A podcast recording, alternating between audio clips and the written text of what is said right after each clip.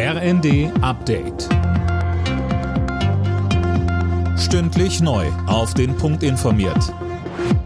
Ich bin Philipp Rösler. Guten Tag.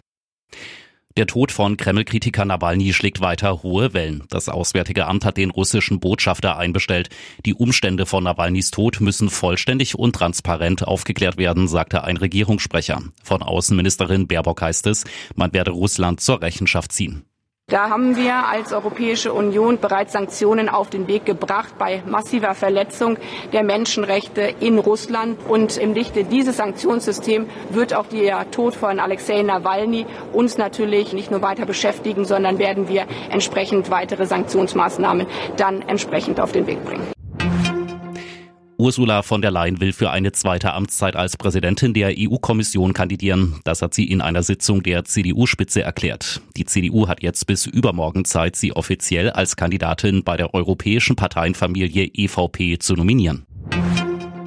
In der Ampelkoalition gibt's weiter Streit über die Bezahlkarte für Asylbewerber. Eigentlich sollte der Bundestag darüber diese Woche abstimmen. Die Grünen stehen allerdings auf der Bremse. Sönke Röhling, eigentlich war man sich in der Sache doch einig. Ja, und deshalb sagen die Liberalen auch, sollten die Grünen dann nicht weiter blockieren. FDP-Vize Kubicki droht sogar mit dem Ende der Koalition. Und auch Generalsekretär Gierserei sagt am Wochenende, mit der Union sei es einfacher, gemeinsam Lösungen zu finden. Der Chef der Ministerpräsidentenkonferenz Boris Rhein aus Hessen fordert dagegen jetzt eine Einigung. Kanzler Scholz müsse nun ein Machtwort sprechen, so rein in der Bild. Aus dem Kanzleramt ist bislang aber nichts dazu zu hören.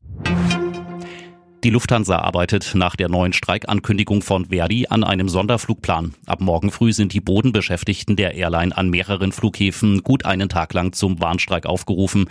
Passagiere müssen mit Ausfällen rechnen.